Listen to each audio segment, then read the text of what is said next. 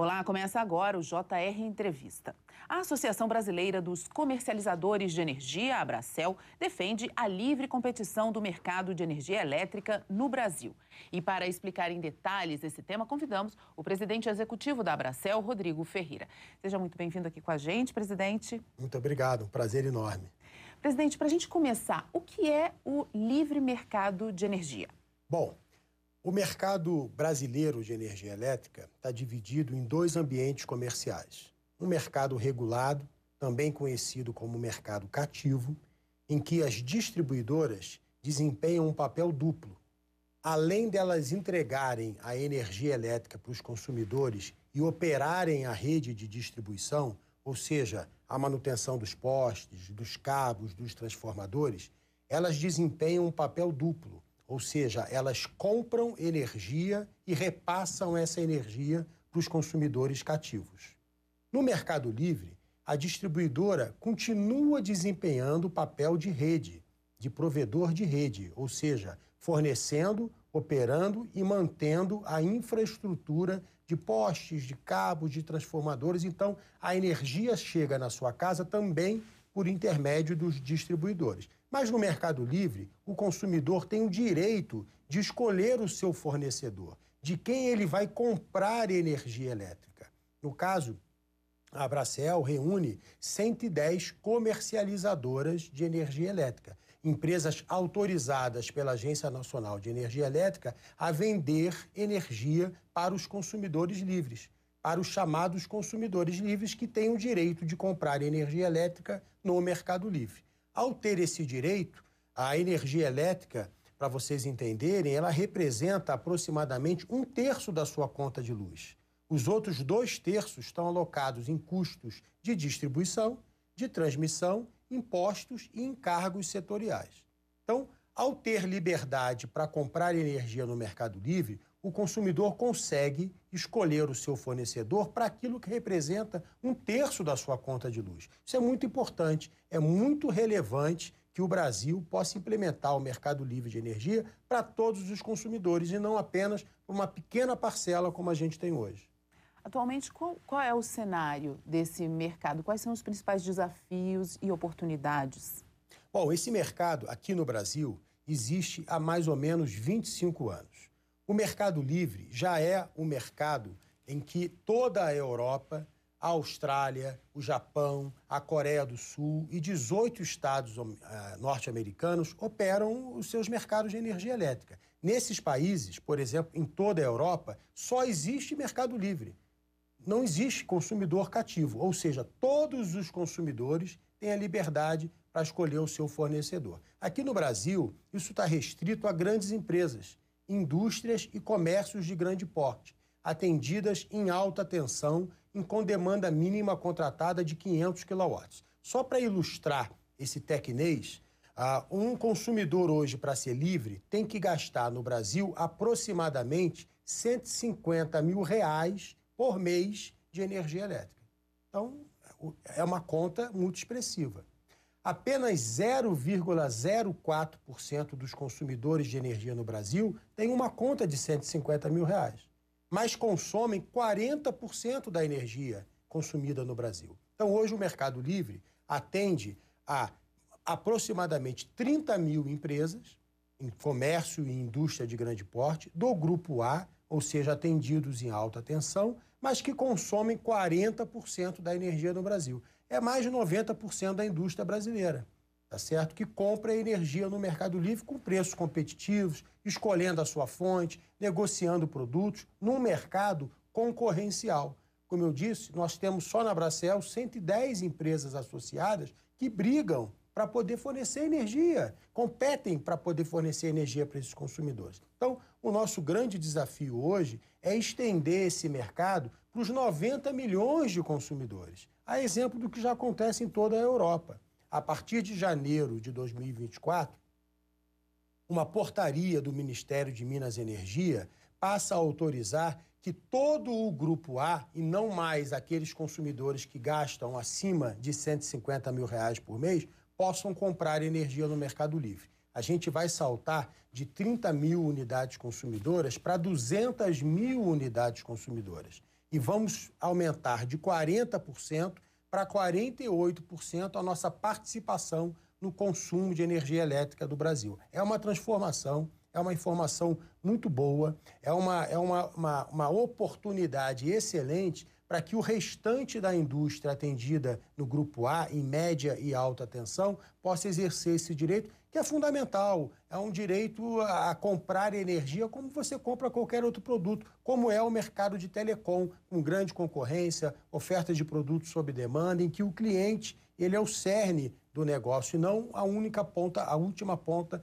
pagadora, como é no mercado cativo, e que o consumidor não pode escolher nada. Ele simplesmente nem sabe que tipo de energia e a que preço as distribuidoras estão comprando energia para ele. No Mercado Livre, isso é o oposto. O consumidor domina essa negociação e escolhe o seu produto. Então, no Mercado Livre, o consumidor pode encontrar diferentes preços e diferentes qualidades de serviço também? Claro, sem dúvida. O consumidor senta à mesa com um comercializador de energia e encontra o produto que melhor o atende. No mercado atacadista, como nós temos hoje, grandes clientes, você senta à mesa com, com, com o comercializador e você define o nível de flexibilidade no fornecimento que você quer ter, tá certo? O, o, a fonte de energia que você quer contratar. No Mercado Livre, é possível você garantir que 100% da energia que você está comprando é gerada por fontes renováveis. O Mercado Livre é o principal indutor da transição energética. Por quê? O consumidor, invariavelmente, quando dão a ele o direito de escolha, ele quer sempre a energia mais barata ou a renovável. E no Brasil, a energia mais barata é a energia renovável. Não por menos, hoje o Mercado Livre é responsável por 92% da expansão de geração renovável no Brasil. Porque ao dar esse direito ao consumidor, é essa energia que ele quer comprar. E é isso que ele tem comprado no Mercado Livre isso é possível e é uma, é uma contribuição do nosso setor de energia para a sustentabilidade, para a transição energética e para que as empresas possam ter sua gestão e sua compra de energia dentro de um contexto sustentável e de respeito ao meio ambiente. E isso é um tema que vem se falando muito, essa questão da busca pela energia renovável, da mudança das fontes de energia para o mundo mesmo, né? Uma questão de presente e de futuro até. Vocês também se preocupam com essa questão? Sem dúvida alguma. Assim, hoje, mais do que nunca, a pauta de transição energética é chave no atual governo. Né? A gente tem visto o presidente da República falando de transição energética frequentemente, diversos ministros falando de transição energética. A gente precisa entender qual é a transição energética que o Brasil precisa passar, porque o mundo não está todo nivelado. Os desafios no mundo são diferentes. Quando a gente olha para a transição energética da eletricidade, a transição energética envolve mobilidade, envolve industrialização, mas envolve também eletricidade, envolve a indústria da eletricidade. E aqui na indústria da eletricidade, a transição energética do Brasil é o oposto da Europa. Hoje, 96% da energia que nós estamos consumindo agora, neste momento, está sendo gerada por fontes renováveis. O Brasil é um exemplo de transição, de, de geração renovável no mundo. Nós temos hidrelétricas de todos os portes, eólicas, vento ah, com eólicas, solar, biomassa, com termoelétricas a biomassa. Nós temos todos os combustíveis naturais para gerar energia e usamos esses combustíveis na sua plenitude. 96% da energia no Brasil hoje é renovável, está sendo gerada com fontes renováveis. Mas nós não temos outros elementos que na Europa eles têm, porque a transição energética envolve três pilares no mundo: descarbonização, descentralização e digitalização. A descarbonização da eletricidade nós já fizemos, nós já nascemos descarbonizados. As nossas primeiras fontes de geração eram as hidrelétricas, de grande porte, etc. e tal. Mas nós não temos nem a digitalização e nem a descentralização, que é a transição energética do consumidor. É a nossa transição energética. A digitalização vai permitir que o seu medidor esteja conectado à internet e você possa acompanhá-lo e administrar o consumo da sua casa através de um aplicativo na palma da sua mão, no telefone celular, como é no resto do mundo. E a descentralização vai te permitir gerar a sua própria energia ou comprar a sua própria energia de forma descentralizada. Então, o que a Europa já tem que é uma digitalização e uma descentralização, mas não são descarbonizados, nós já temos, que é a descarbonização, mas não temos o que eles têm, que é a descentralização e a digitalização. Então, nós estamos vivendo o mesmo desafio sobre um prisma completamente diferente. E nós não estamos discutindo no Brasil essa, esse viés, essa, essa característica. Nós não estamos discutindo no Brasil como inserir o consumidor na transição energética, porque ele é parte fundamental da transição energética. E você pode assistir ao JR Entrevista na Record News, no portal R7, no Play Plus, no Jornal da Record, no JR 24 horas, à meia-noite e meia, e também nas nossas redes sociais. Presidente, ainda sobre o que a gente vinha falando, é, eu gostaria de saber como que a comercialização de energia pode contribuir para metas mais ambiciosas de sustentabilidade na, e redução de emissões? Bom, ah, é aquilo que eu lhe disse: o consumidor, quando tem o direito de escolher, ele prefere energia renovável. Sobretudo porque no Brasil a energia mais barata disponível é a energia renovável. Nós temos aqui no Brasil todos os recursos naturais utilizados para a geração de energia elétrica renovável. Os nossos ventos são os melhores do mundo, o nosso sol é um dos melhores do mundo, os nossos rios são dos melhores do mundo e a nossa biomassa é espetacular para geração térmica é, renovável. Então, nós temos todos os elementos. Então, o que a gente precisa para induzir esse crescimento é dar liberdade para o consumidor, porque ele vai escolher esse tipo de energia. Evitar o que a gente vivenciou 15 dias atrás, com o Congresso Nacional contratando térmica carvão, como contratou. O Congresso Nacional, no PL de eólico offshore, que era um PL com uma pegada ambiental muito forte, para que a gente possa ter um marco regulatório e legal no Brasil para viabilizar eólicas em alto mar, aprovou como os chamados jabutis, que são aqueles textos estranhos à matéria original, de última hora, a renovação de contratos por mais 20 anos de térmicas a carvão. O consumidor nunca escolheria a contratação dessa, desse tipo de usina. Como na, num PL há cerca de alguns anos atrás, quando se autorizou a capitalização da Eletrobras, o Congresso também contratou um volume enorme de térmicas a gás, a um preço caríssimo, em lugares que sequer tem gás, sendo necessário construção de infraestrutura. Então, são decisões que imputam aos consumidores cativos porque eles estão presos, eles não podem fazer nada, eles só pagam a conta e os consumidores livres não. Os consumidores livres têm liberdade, não estão expostos a esse tipo de decisão e invariavelmente, invariavelmente vão escolher energia renovável e mais barata. E por isso, no mercado livre, a energia custa até 50% mais barato do que no mercado cativo. 50% mais barato é muito dinheiro. Felizmente, hoje, 40% do consumo da energia no Brasil já se dá no Mercado Livre. E essa indústria que tem essa liberdade está economizando 50% da sua conta de luz.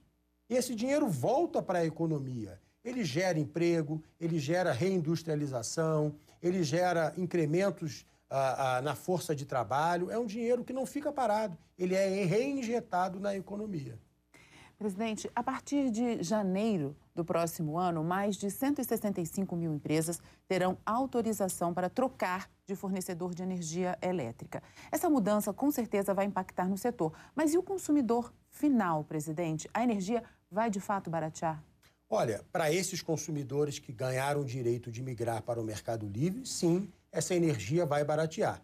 Basta que eles exerçam esse direito. Como você bem disse, é um direito, não é uma obrigação. O mercado livre no Brasil não é compulsório, como foi em Portugal, por exemplo. Você não é obrigado a migrar para o mercado livre. Mas se você o fizer, se você tiver esse direito e o fizer e exercer esse direito, o seu preço, a energia, vai custar mais barata para você, você vai escolher a sua fonte e vai encontrar um produto que melhor se adeque às suas necessidades. Isso é fato. Agora, para os demais consumidores de baixa tensão, residenciais, rurais, e mais de 80% do comércio da indústria brasileira que são atendidos em baixa tensão, não, não vai. O preço da energia para esses consumidores vai continuar crescendo. Haja visto que a gente está vivenciando agora no estado do Amapá, com reajuste tarifário de mais de 40%, a ponto do presidente da República ter que intervir para minimizar esse impacto para a sociedade, fruto de um mercado cativo que está cansado, chegou no seu limite. A liberdade resolve sim essa questão e, e torna a energia mais barata para aqueles que têm a liberdade de escolha. E quais são os benefícios e desafios que essas empresas podem enfrentar ao optar por migrar para o mercado livre, considerando a variedade de opções de comercialização disponível em todo o país? Olha, a Agência Nacional de Energia Elétrica aprovou ontem uma revisão regulatória que simplifica bastante o processo de migração para o mercado livre. Torna esse processo mais barato, mais dinâmico, mais ágil. Foi um trabalho fantástico realizado pela Agência Nacional de Energia Elétrica, com o apoio da Câmara de Comercialização de Energia Elétrica e com o envolvimento amplo de mais de 57 associações que contribuíram durante esse processo de consulta pública. Isso foi aprovado ontem. E nos próximos 60 dias, a regulamentação vai ser detalhada para que o consumidor possa fazer essa migração de forma barata, rápida, sem grandes obstáculos e possa exercer esse direito no menor tempo possível. A grosso modo, o que o consumidor, a primeira etapa é notificar a sua distribuidora. É informar a sua distribuidora que em seis meses você deixará o mercado cativo e passará a fazer parte do mercado livre. Cada distribuidora publica na sua página na internet o seu manual de migração. Nós, na Abracel, também temos na nossa página da internet um tutorial e uma cartilha para instruir os consumidores. Então, convido aqueles que têm interesse em conhecer esse mercado que acessem abracel com dois .com.br e lá baixem a nossa cartilha e tem lá tudo muito bem explicado qual é o procedimento para que você possa exercer o seu direito de escolher o fornecedor de energia elétrica. Agora, presidente, essa abertura total do mercado pode representar uma reforma de grande impacto no cenário energético brasileiro? Total. É a grande reforma que a gente precisa passar. Porque ao mudar a dinâmica de contratação de energia no Brasil, você mexe com a, mexe com a geração, você mexe com a distribuição, você mexe com o consumidor e você mexe com a comercialização. Todos os agentes que gravitam em torno desse mercado, salvo as transmissoras, que não têm nenhum impacto relevante com essa abertura de mercado, são impactados pela abertura. Tá certo? Os geradores são impactados porque vão viabilizar contratos, vão viabilizar projetos de geração com contratos de menor prazo, com múltiplos, múltiplos é, clientes, uh, um modelo bem diferente do que a gente tem hoje. Os distribuidores se livram dessa incumbência de comprar energia para o consumidor. Essa incumbência não é uma boa incumbência para os distribuidores. O negócio do distribuidor no mundo inteiro é operar rede.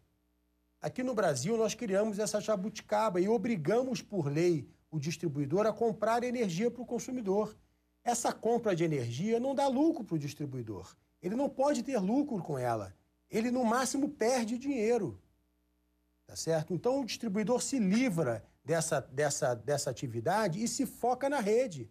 E a gente tem visto quanto tem sido necessário que os distribuidores possam se focar na rede haja visto os problemas de rede que a gente tem tido em diversas capitais brasileiras, em todo o Brasil. Então é muito importante também para os distribuidores. É fundamental para os consumidores que eles passem a ter o direito de comprar sua energia no mercado concorrencial, como é o de telecom. É, será que a gente consegue hoje imaginar se só tivéssemos um fornecedor de telecom para comprar? qual seria a qualidade desse serviço, qual seria o preço praticado por essa empresa. Então, influencia o, o consumidor também. E influencia o comercializador, que vai estar a todo momento buscando produtos mais sofisticados, mais criativos, para poder trazer o consumidor para dentro do seu negócio, em concorrendo com mais de 150 empresas espalhadas pelo Brasil. Obrigada, presidente. A gente ainda continua a nossa conversa, mas agora a gente vai para o intervalo. Na volta, a gente fala mais com o presidente da Baracel, Rodrigo Ferreira. Não saia daí.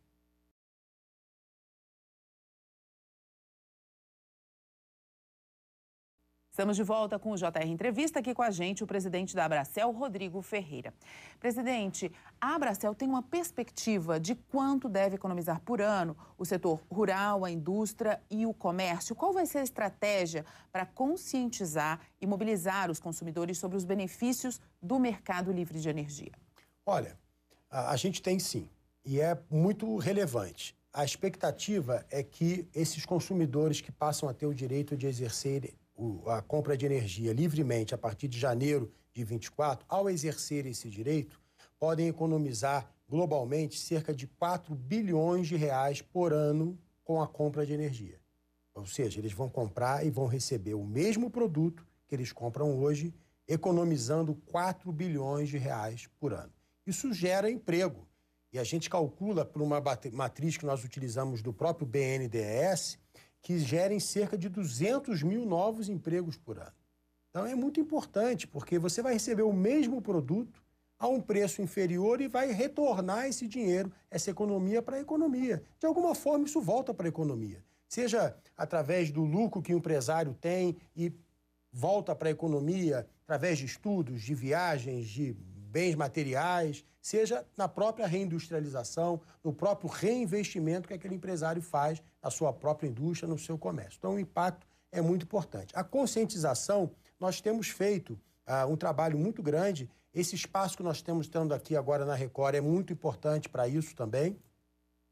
Uh, e a comunicação, eu diria que até não é tão difícil, porque a gente tem falta liberdade para o consumidor comprar muito pouca coisa no Brasil. A gente tem liberdade para comprar tudo. A gente sabe como isso é importante. A gente lembra, pelo menos os mais velhos, como era a questão da telefonia no Brasil. Que você tinha um telefone, colocava no seu imposto de renda, era um bem, um patrimônio, e de repente isso foi, isso viralizou. Hoje tem mais telefones do que pessoas no Brasil. Né? E você, a todo momento, pode mudar o seu fornecedor e levar consigo o seu número na portabilidade. Então, isso causa uma revolução. Então, sempre que a gente explica para o consumidor ah, ah, que ele vai passar a ter o direito de comprar sua energia, automaticamente ele já institu instintivamente percebe que ele vai pagar mais barato, que ele vai comprar algo mais aderente com o que ele precisa. Então, as empresas, nossos associados, têm investido bastante em mídia, em redes sociais, em, em, marketing business to business, para que a gente possa fazer essa comunicação. Nós não estamos ainda no mercado de varejo. Infelizmente, a maior parte do Brasil, 99,96% das unidades consumidoras no Brasil, ainda vão continuar no mercado cativo. Quando elas puderem ser livres, aí a gente vai para a televisão. E vocês vão ver venda de energia na televisão, como vem hoje de carro, de banco, de é, telefonia, dados e etc. e tal. Mas hoje nós temos um mercado atacadista, são 200 mil empresas que podem comprar e nós temos feito investimentos importantes em marketing, mais marketing setoriais, marketing business to business, para que a gente possa se comunicar com o um empresário, que é quem vai ter o direito de comprar energia a partir de janeiro de 24. Presidente, antes de encerrar, gostaria que o senhor falasse para a gente quais as previsões, as projeções que a Bracel tem aí para o futuro. Bom, a gente espera que no ano de 2024, aproximadamente 20 mil empresas exerçam o seu direito de comprar energia no Mercado Livre e nós esperamos que nos próximos anos o governo federal ou o Congresso Nacional possam estabelecer um cronograma para que todo o Brasil possa ingressar no Mercado Livre para que as 90 milhões de unidades consumidoras que hoje estão presas no mercado cativo, que são os setores residencial, rural, serviço público e a maior parte do comércio da indústria, é importante dizer, o grupo A é integralmente formado por comércio e indústria. E eles estão tendo o direito de migrar para o Mercado Livre. Mas no grupo B também tem comércio e indústria, só que de menor porte. E eles continuam presos no mercado cativo. Então a gente espera que aí em 26, algo entre 2026 e 2028, o governo federal, através do Ministério de Minas e Energia, ou a Câmara e o Congresso Nacional, e o Senado Federal e a Câmara, ou seja, o Congresso Nacional, possam editar uma lei que permita todos os consumidores brasileiros comprarem energia elétrica no Mercado Livre. Obrigada, presidente, por todas essas explicações. O JR Entrevista fica por aqui. Lembrando que você pode assistir ao programa na Record News, no portal R7, no Play Plus, no Jornal da Record, no JR 24 horas, à meia-noite e meia e também nas nossas redes sociais. Muito obrigada, presidente, pela sua presença aqui com a gente no JR Entrevista. Eu que agradeço. Obrigada a você também pela sua companhia e até a próxima.